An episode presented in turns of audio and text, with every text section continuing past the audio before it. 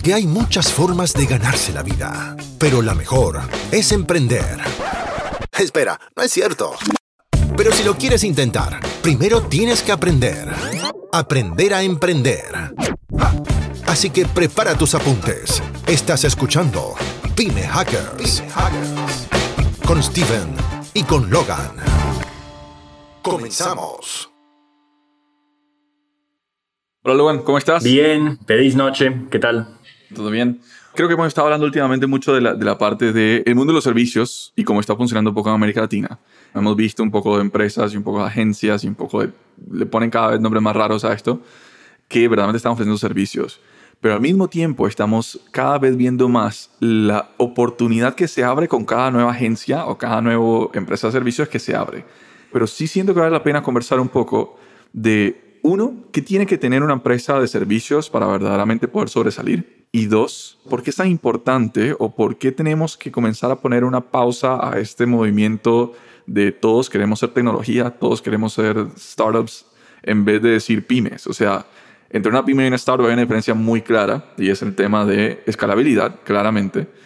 Pero si entendemos la economía latinoamericana, en donde el 80% de la, de la economía en América Latina viene de las pymes y el 80% de las pymes están hechas para servicios, para dar servicios, entonces vale la pena seguir buscando servicios donde ya hay competencia o tenemos que seguir pensando como esas, esas, esas empresas de tecnología, de startups, que tengo que ser único. O sea, ese componente de diferenciación tiene que ser para evitar competencia o tiene que ser para entender que en el mundo de los servicios, entre más competencia hay en un lugar, más oportunidades hay en ese lugar. Es que tiene que pensar así, que ser un fundador que venda su empresa, su startup, eso sería como ser Jay-Z prácticamente, ¿no? Como tan único como él. Entonces tiene que hacer ese bet, que sí, yo voy a competir con todo el mundo o buscar una idea que nunca se había hecho y ejecutarlo suficientemente y levantar la capital y todo para poder vender la empresa por billion dólares. Pero al, al, otro lado del spectrum hay personas no muy inteligentes que están ganando muy bien con un, una empresa de servicio. Y es que los fundadores siempre están buscando oportunidades de no competir con otros, como tú dijiste. Pero los de pymes están compitiendo con miles de personas haciendo exactamente lo mismo. Es un juego de, de ser más rentable que su competición y, y, ser fundadores, como buscar lugares donde no hay competición. Yo pienso que hay muchos enamorados con la idea de tener una, una startup de tech porque los de los estados son casi rockstars, ¿no? Son muy famosos, tienen dinero, tienen mujeres, tienen todo que, que tendría Mick Jagger hace, o todavía, aún, hoy aún, pero hace, hace años. Y eso no pasa con los que tienen SMBs. La mayoría no, no, no tienen ropa cara, no tienen carro, son muy simples la mayoría, pero hay muchos que ganan bien. Y es que tienes que decir, soy una persona que podría encontrar esa idea o es mejor empezar acá con un pyme y tal vez encontrar una oportunidad de lanzar un startup más adelante con, con más experiencia. Pero yo he visto, siendo parte de, de, la industria de tech, que hay muchas oportunidades de ser millonario haciendo pymes en vez de buscar como un shot como un fundador. Totalmente. Y, y, vamos a ver, no tiene nada de malo ser un fundador de startups. O sea, es un modelo de negocio súper positivo. Claramente tiende a requerir mucho capital porque se basa 100% en la escalabilidad y de aquí los inversionistas de riesgo o los VCs, ¿no? En donde claramente como tú puedes, de nuevo, te invierto un millón de dólares o te invierto, no sé, 100 mil dólares porque espero de aquí a unos 5, 10, 8 años que tú logras multiplicar esto por 100 o por 300, again, go into Coinbase, ¿no? O sea, multiplicarlo por 300 veces, sí, claro. Pero, ¿qué tanta probabilidad hay? Uno, ¿cuántas mueren? Y son demasiadas. Si no me equivoco, es solo el 2% que llega a ese punto. Entonces, todas las que mueren y todo lo que haces, de nuevo, muy cool. Probablemente mientras, mientras estás funded, pues sí, estás emprendiendo con el riesgo económico en cierta medida de alguien más. Pero es una forma muy difícil de emprender porque hay que buscar financiamiento. Dos, tienes que encontrar formas de escalar muy, muy rápido. Pero en el tema de pymes se vuelve un poco más sencillo. Porque el tema de pymes se trata de qué habilidad o qué sabes hacer tú que te pone un nivel de competencia para poder traer de clientes a gente o a, empresas o a otras pymes que están buscando esas habilidades y que estén dispuestos a pagarte a vos. Ese viene siendo el punto más importante de la pyme. Ahora, algo muy importante también para recalcar acá, el problema, de nuevo, conseguir los clientes no es lo difícil. Creo que si existen tantas pymes es porque conseguir clientes no es tan agarrado al pelo, no es tan difícil de encontrar si no se vuelve un punto de por qué es tan difícil sobrevivir pymes, porque es normalmente, y aquí donde hay que combatir, y eso, eso es donde queremos tratar este, este episodio, normalmente es una empresa muy recargada sobre su capital humano. Es decir, cada nuevo cliente que traigo significa un nuevo empleado, o cada nuevo cliente que traigo, X cantidad de clientes, tengo obligatoriamente que contratar a alguien más para poder dar ese soporte. Porque si no lo hago, primero que nada, estoy emprendiendo. Eso ni siquiera es una, no sería una pyme. Soy yo solo y yo solito. Eso es un, es un freelancer. Pero si ya lo hice una pyme y tengo que contratar gente, pues pierdo escalabilidad, pierdo rentabilidad. ¿Por qué? Porque todo lo que estoy cobrando lo tengo que pagar. Entonces, ¿cuál es el secreto de crear, o, de nuevo, para la gente que quiere, está emprendiendo o que quiere seguir emprendiendo en el mundo de los servicios, cómo logro encontrar una forma escalable de trabajarla para poder recargarme en tecnología, como si fuera una tech startup, ofreciendo un servicio. Y aquí Logan es uno de los maestros más grandes que conozco en este tema. Yo pienso que esto es lo que pasa, que el mundo ve a los fundadores como un ejemplo de cómo gestionar una empresa, ¿no? Pero imagínense que un fundador no tiene incentivo a enfocar en nada más aparte de esta empresa porque se podría vender por mil millones de dólares, ¿no? Claro. A lo mejor no vas a vender tu pyme, ¿no? Y, y si lo vendas sería por como dos o tres veces lo que estás ganando. Entonces no, no es demasiado, no es diez veces de su EBITDA como un startup. Entonces el incentivo no es dedicar tu vida entero a un pyme por años y años y años para crecerlo, porque al fin de, de esta época no vas a venderlo. Yo pienso que lo que pasa es que el modelo aplica solamente a los startups, el modelo de cómo escalar pymes no se encuentra en casi ningún lugar. Y porque no son rockstars, el mundo no los conoce. Sí, no le, dan, no le dan como seguimiento, no. no. cubren, o sea, no existe algo como en línea que te diga, mira, sí se crece una pyme, pero existen mil y un personas diciendo cómo se crece una startup. Sí, pero a la vez yo pienso que los, los pymes ofrecen una oportunidad de por lo menos empezar a emprender para aprender qué hay en el mercado, cuáles problemas se podría solucionar por medio de la tecnología. Y a la vez, nosotros de hecho estamos en medio de esto, que, que estamos tratando de separarnos un poquito de la operación diaria de, de, nuestra empresa principal para ver cómo funciona cuando lo damos a, a los empleos, ¿no? Y honestamente nos está funcionando muy bien. Me imagino que vamos a ver muchos problemas en el futuro y que vamos a tener que, que arrepentirnos un poco, pero ahorita nos está funcionando. Y me da cuenta que, wow, esta es una manera de emprender, ¿no? Dedicarse por un año, dos años, pero encontrar un equipo que se lo pueda manejar y yo lo puedo dejar y hacer el próximo. Claro, pero un punto súper importante acá, y de nuevo, que también lo hemos ido experimentando nosotros, es si tú logras entender cómo funciona una startup y logras entender el tema de la escalabilidad, de cómo yo logro tener mis costos reducidos al máximo y maximizar mis ganancias sin eso sí, esto es sumamente importante porque eso es lo que pasa con las agencias de marketing, ¿no? Las tradicionales.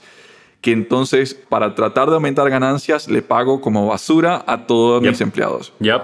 Eso no es escalable. O sea, ese es el mayor problema que tienen las empresas de servicios. ¿Por qué? Porque la attrition, de que se te vaya una persona a que tú te has dedicado un año o meses entrenando para poder eventualmente delegar, que esa persona se te vaya es uno de los mayores costos de tu empresa. ¿Por qué? Porque no solamente se perdió el dinero que se le ha pagado, se perdió tu tiempo, que en teoría al comienzo es el más valioso, y ahora sí tenemos que volver a encontrar a alguien para ver que lo sustituya, volverlo a entrenar a ese punto y ojalá el que se te fue no estuviera manejando clientes. Porque si se fue el que estaba manejando clientes, se te va a ir el cliente.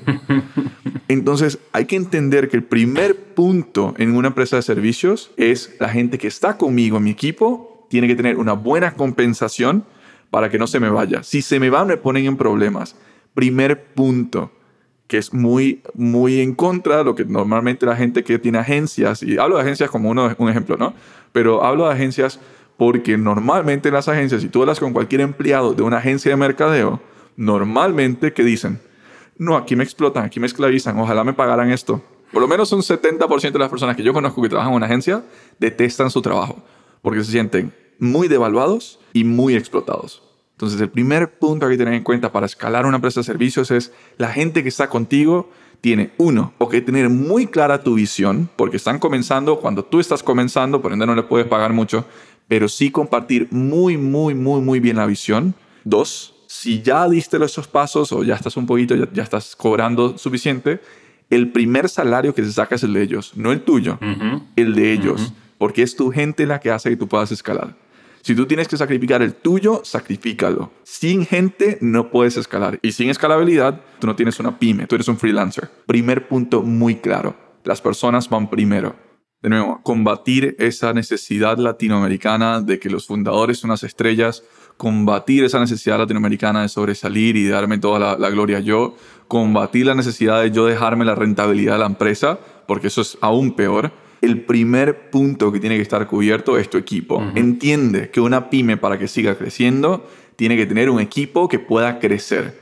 Segundo punto, y un punto bastante importante, ¿cómo debería comenzar o qué habilidades, Logan, crees que debería tener una persona que quiere entrar en el mundo de pymes?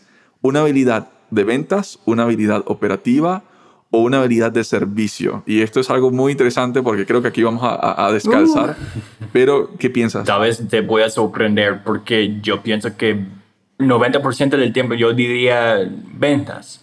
Pero aún un pyme mala puede encontrar algunos clientes en un principio. Pero tienes que saber cómo hacer algo. Tienes que tener una habilidad.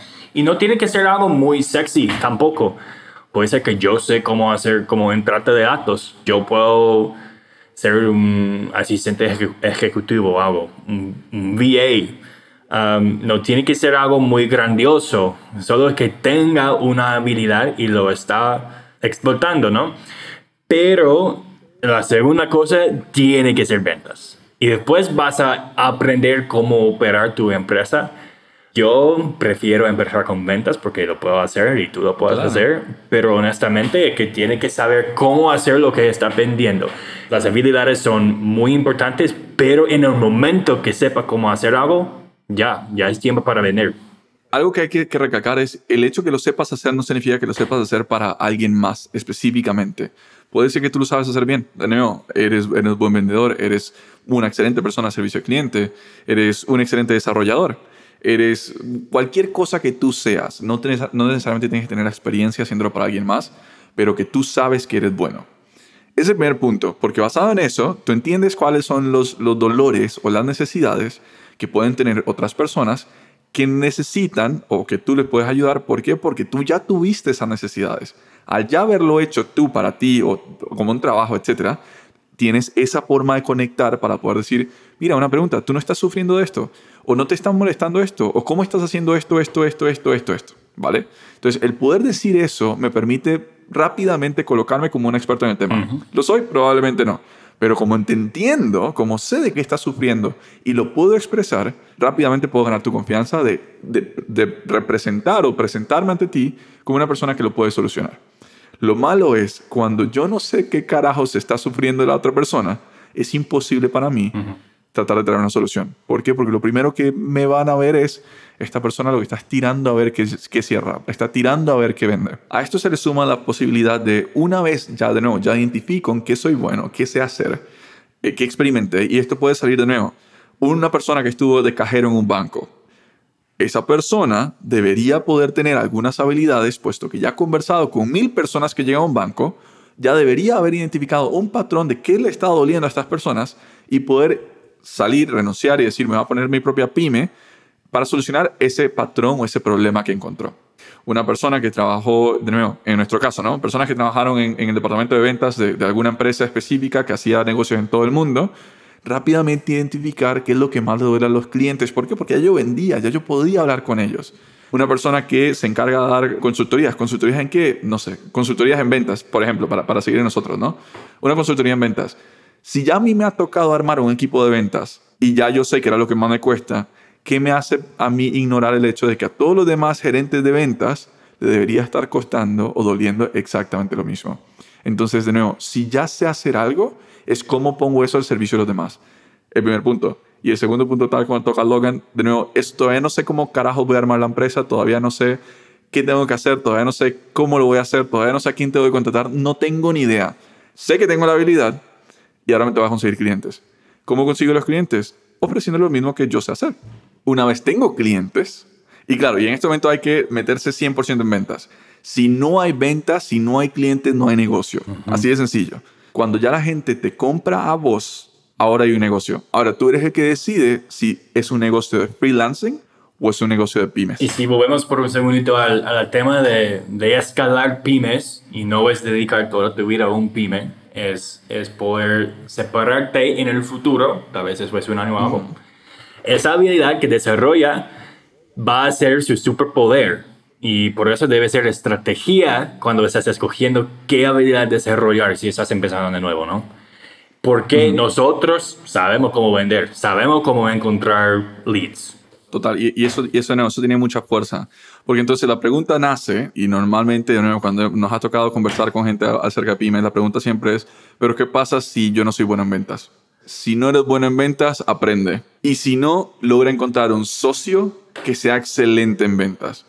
Este socio tiene que ser un socio, no un empleado. Es decir, hay una gran diferencia en un socio que me dice que sí, que me meto contigo en este negocio, pero todos mis huevos, como dicen, están en esta canasta y por ende ocupo que me estés pagando, ocupo sacarle dinero a la empresa para poderme pagar y poder comer.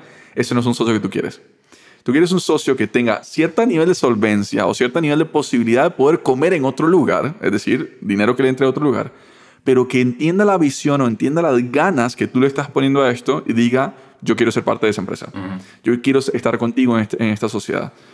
un socio que no se mete de lleno al negocio y que depende económicamente del negocio en el puro inicio, es un pésimo socio. Porque es un, un socio que tienes que estar tú correteando, tienes que estar persiguiendo, tienes que estar pidiéndole, tienes que estar haciendo de todo. No es el socio que estás buscando. Entonces, ¿qué es lo más fácil? Aprender de ventas o encontrar este socio. Yo creo que fue una bendición del de arriba el que Logan y yo nos, nos hayamos conocido y nos hayamos llevado bien. Pero encontrar un socio que de verdad te quiera brincar contigo al 100% en un negocio no es algo fácil. ¿Es más fácil aprender a vender? Sí. ¿Es sencillo? No es tan difícil. Hay que practicar un montón, igual que en todo. Pero si tus ventas dependen de alguien más, tu negocio depende de alguien más.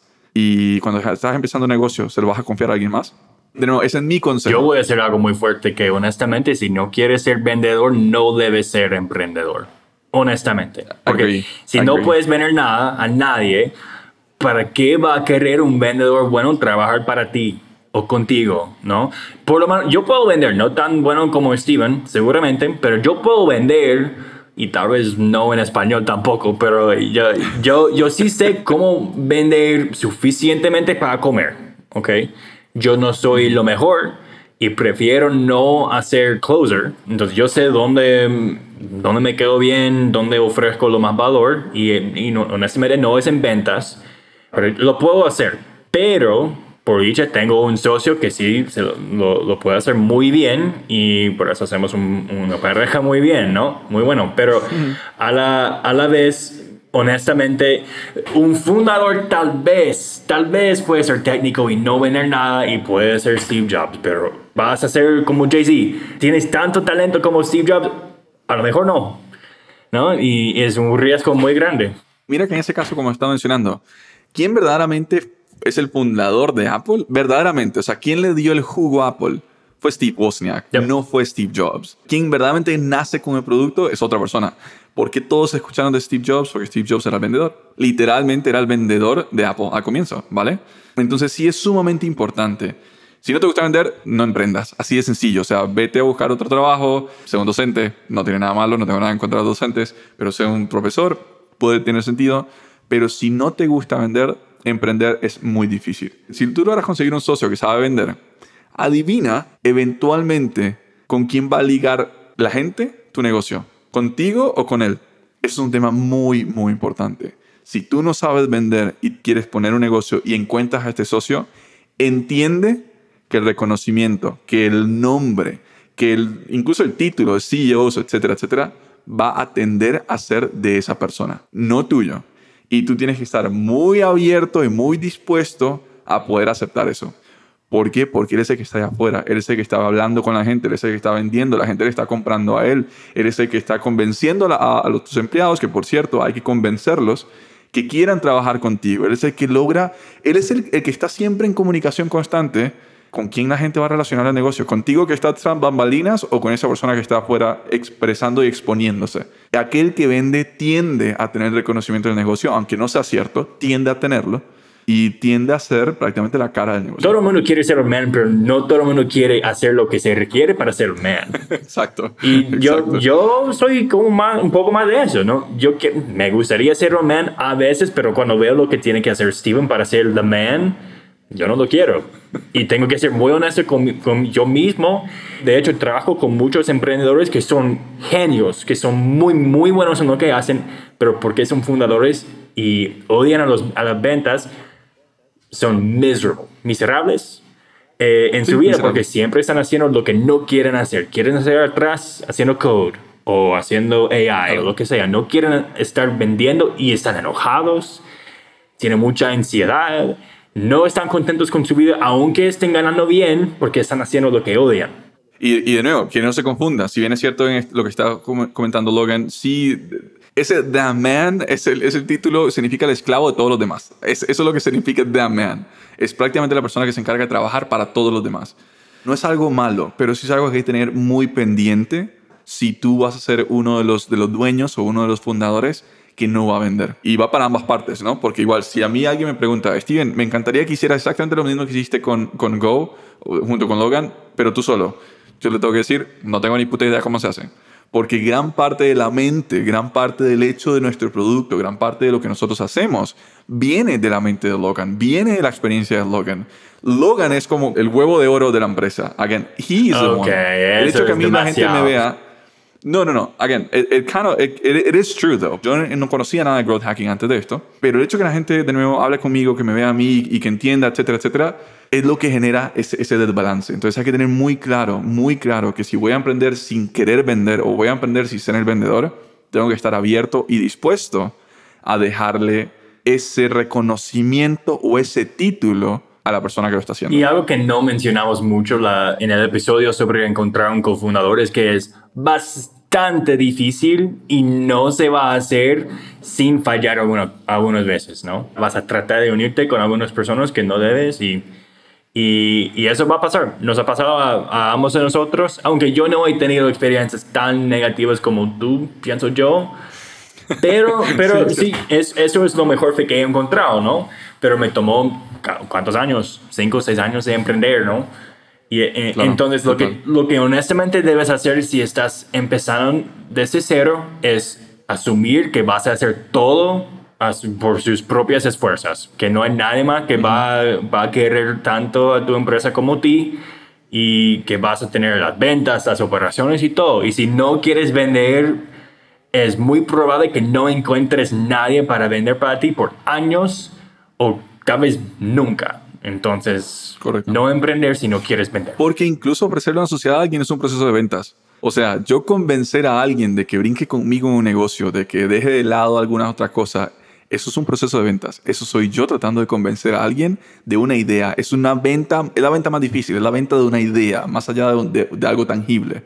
Entonces, de nuevo, en vender es sumamente vital para poder tener mayores chances de éxito a la hora de crear pyme. Otro punto, y, y me parece un punto sumamente valioso. ¿En qué momento tú tienes que decidir si vas a ser un freelancer y en qué momento tienes que decidir si quieres ser una pyme? De nuevo, en el tema de pymes y en el tema de freelancing, debido a que comienzan exactamente igual, porque toda pyme comenzó con un freelancer, todo se basa en en qué momento y qué tan dispuesto estoy yo a decir, no me importa perder clientes para encontrar escalabilidad. Vamos un poco a explicar esto.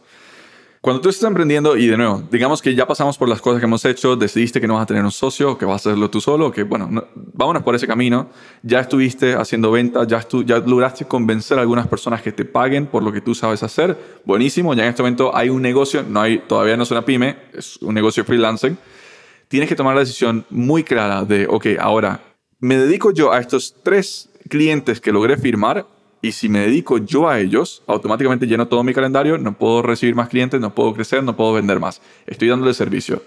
Si ese es mi camino y eso es lo que yo decido, soy un freelancer. Esto no va a crecer, porque si nadie está vendiendo, ¿cómo carajo crezco? No se puede.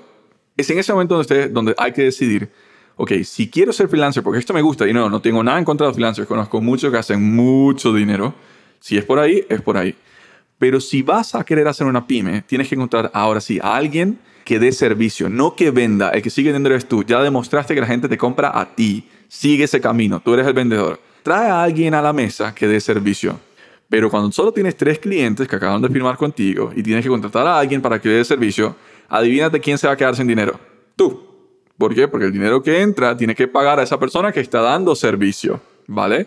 Entonces, en ese momento digo que ya no soy un freelancer, ahora soy un dueño de negocio tres cachetadas te da la vida y te dice bienvenido al mundo del emprendimiento donde no ganas hasta que todos los demás estén llenos y sigues vendiendo, sigues trayendo clientes, comienzas ahora sí a pedirle ayuda a esta persona que acabas de traer a la mesa para generar procesos escalables y ver cómo esa persona puede abarcar la mayor cantidad de clientes con una muy buena calidad. Digamos que eventualmente te dicen, mira, yo puedo manejar cinco. Basado en los procesos que hicieron, se puede manejar cinco.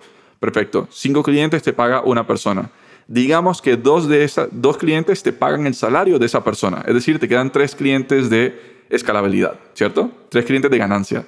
Puedes comenzar a comer un poquito y sigo vendiendo. ¿Qué pasa cuando firmo un sexto cliente? Ya la persona que está me dijo que nada más puede con cinco. Firmo un sexto cliente, me toca contratar a alguien más.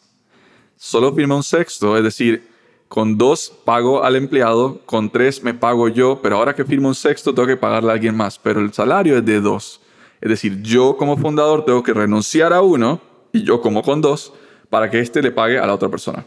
Aquí es el sacrificio masivo de eliminar mis ingresos para dárselos a alguien más para poder construir una pyme. Si no se construye de esa forma, uno, si no está dispuesto a delegar la responsabilidad de un cliente a alguien más, porque tú crees que todo lo tiene que hacer tú para que sea perfecto, y tres, si no estás dispuesto a, no importa que pierda un cliente porque no, no, se le dio un servicio, pero yo tengo que seguir vendiendo, si no estás dispuesto a esas tres cosas, renunciar a tu dinero, delegar 100% el servicio y perder clientes, no vas a poder hacer una pyme. Vas a estar tan enfocado en que todo sea perfecto que vas a ser un freelancer. Y acá, de nuevo, este fue el error, Logan fue el que eventualmente me corrigió, porque yo soy sumamente controlador, yo soy sumamente obsesivo con que todo se haga bien y por ende todo lo tengo que tocar yo, pero en mi caso tener a, Logan de socio que me estaba jalando, que me estaba siempre echando de una reunión, de hecho ya ha pasado varias veces, que me está sacando de algunos lugares y dice, tú no deberías estar tocando esto, sigue haciendo tus propias cosas, eso es lo que genera una pyme, esos tres sacrificios. No tengo mucho más para agregar a eso, pero es... Eh, por dicho sacrificio se lo va a hacer mucho más fácil si no estás dependiendo 100% en las ganancias de tu empresa.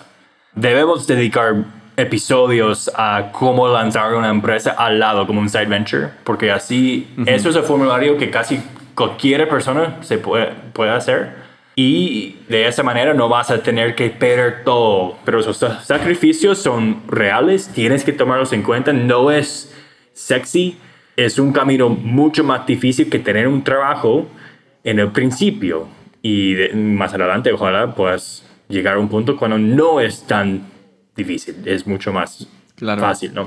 Vamos a dedicar episodios también a los sacrificios y, historias específicas, pero ahorita yo digo a todos que tratan de empezarlo al lado en vez de depender en ella 100%. Total. Y no, eso es sumamente importante. No renuncien. Si son bendecidos con un trabajo diario, no renuncien por este proyecto hasta que verdaderamente su vida digan, ya no puedo más. Verdaderamente, o sea, nada de, ay, qué pereza acostarme tarde. No, no, no, no. Verdaderamente digo, ya no puedo más. Ya hay suficiente dinero entrando todos los meses. Ojalá cuatro meses con un positivo que tú digas, ya me puedo pagar. Cuatro meses es una buena escala para tú tomar una decisión así de fuerte, de renunciar a mi trabajo de día y pagarme de mi propio emprendimiento.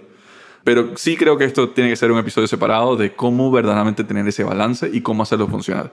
Entonces, para ir cerrando, un resumen de, las cosas que hemos conversado hoy. Prácticamente los primeros cuatro pasos o las primeras cuatro cosas que tienes que hacer para empezar en un pyme de servicios. En una pyme de servicios. Primero, encuentra algo que ya tú sepas hacer. Ojalá algo que ya tú sufriste. Ojalá una solución que tú pudiste encontrar y ofrécesela o, entiende cuál es ese algo y comiences a ofrecer a personas en ese mismo camino que tú tienes. Eres un gerente de mercadeo. entiendes qué es lo que te duele porque te ha tocado contratar otras agencias y entiendes el dolor, entiendes lo, lo, poco sexy que es, entiendes lo engorroso que es, entiendes cuáles son los problemas, entiendes qué es lo que nunca te dan, buenísimo, ya tú tienes cuál es el problema, porque tal como tú lo tienes, lo tienen todos los demás gerentes de mercadeo. Por ende, si quieres emprender en una agencia, buenísimo, pero haz una agencia que solucione ese problema que ninguna otra agencia te solucionamos. De nuevo, ah, es que hay muchas agencias, igual hay muchas empresas. Ah, es que después de competir mucho. Correcto, significa que hay para todos. O sea, competir no tiene nada de malo, siempre y cuando yo logre solucionar algo y conectar con mi cliente de una forma como las agencias no lo están haciendo. Y cuando yo sé lo que sufrí y yo sé cómo solucionarlo, voy a conectar muy rápidamente con la gente que lo puedo ofrecer. Segundo paso, la parte de entender que la gente es el que hace la diferencia entre una empresa de freelancing y, un, y una pyme. Si yo estoy solo y yo me encargo de todo y yo doy el servicio y yo vendo y yo hago todo, yo soy un freelancer o un consultor. Llámeles como le quieran llamar. Soy un freelancer o un consultor, no soy una pyme, no soy una empresa. Esto no va a escalar. Es decir, mi tiempo es mi mayor limitante. Si quiero hacer una pyme de esto, ocupo poder contratar gente. Y para poder contratar gente, ocupo responsabilizarme de que esa persona esté feliz con su trabajo, de que esté ganando lo suficientemente bien para estar más que feliz con su trabajo y lograr hacer que se vaya fidelizando conmigo para que no se me vaya. Porque si un empleado al comienzo se me va, se me cae el negocio, se me cae la escalabilidad. Tengo más problemas de lo que hubiera tenido si lo hubiera mantenido. Es uno de los mayores problemas. Preocúpate por la gente, preocúpate por ellos antes de por ti. Por eso te digo, si, no, si tienes la bendición de tener un, día, un trabajo de día, no renuncies todavía porque los primeros ingresos no son tuyos, son de tu equipo. Tal cual, así de claro. ¿Ok? Tercer punto, Concéntrate en vender. Una vez ya encontraste lo que estás haciendo, una vez ya estás pensando en un equipo y entiendes que tienes que concentrarse con ellos, concéntrate en vender. Ese es tu mayor trabajo como dueño, como founder, como fundador de una pyme, es vender. Vender, vender y vender. Nadie puede vender mejor que tú a esta altura, porque nadie probablemente entiende qué carajo haces excepto tú. Tú no has podido comunicarlo y la gente se conecta contigo. ¿Por qué? Porque tú tuviste el problema y tú tienes la solución. Ventas sobre todas las cosas. Y cuarto, aprende a delegar a un punto en donde no me importa sacrificar clientes con el hecho de poder ir entrenando a alguien para que se encargue de los clientes o ir entrenando a un equipo para que se encargue de los clientes. Si yo creo que yo tengo que tocar todo para que todo salga bien, vuelvo al tema del freelancing. Nunca voy a tener tiempo para seguir creciendo. Esos son los cuatro pasos o las cuatro cosas claras que tengo que tener para decir, ¿sabes qué? Voy a ponerme una pyme en el mundo de servicios. ¿Algo quieres agregarlo? No. No, eso es todo. Muchas gracias por conectarse hoy. A los que están conectados y a los que van a escuchar esto en el podcast, pues ojalá lo sigan disfrutando, ojalá sigan conectándose todos los miércoles. Todos los miércoles están saliendo nuevos episodios. De nuevo, si tienen alguna pregunta o algún negocio que quieren que nosotros destacemos y, ver cómo lo haríamos de una forma diferente, cómo le meteríamos el tema de growth hacking para ver verdaderamente cómo escalar un negocio rápidamente con, bajo, con bajos ingresos o con bajos costos y una forma de escalabilidad muy rápida, Sugiéranlo, lo pueden enviar a hey.pimehackers.com, hey, H-E-E, H-E-Y. La verdad es que en verdad súper feliz de que, estén, de que hayan estado con nosotros. Ojalá lo sigan disfrutando. Si tienen personas o tienen amigos que están tratando de emprender o están buscando emprender, sigan compartiendo nuestros episodios. Estamos haciendo todo lo posible para poder compartir lo que nosotros hemos estado haciendo, desarrollando pymes en América Latina y tratando de evitar que la gente fracase muy rápido o, peor aún, que fracase una vez y decida nunca más volver a emprender. Entonces, que nuestra experiencia les funcione, ojalá, síganlo compartiendo, que entre más personas vamos, vamos estando en esta, en esta comunidad, más episodios se van a ir dando, más ideas nos van a ir dando y más discusiones interesantes vamos a poder tener. Un gustazo, muchas gracias. Gracias por unirse a Pyme Hackers. Nos vemos en la próxima. Esto fue Pyme Hackers si quieres escuchar más de dos growth hackers creando negocios en América Latina, escúchanos todos los miércoles en Spotify, YouTube o tu plataforma de podcast favorita. Si quieres crecer más rápido, ver los manuales de emprendimiento o formar parte de nuestra comunidad latina, búscanos en pymehackers.com.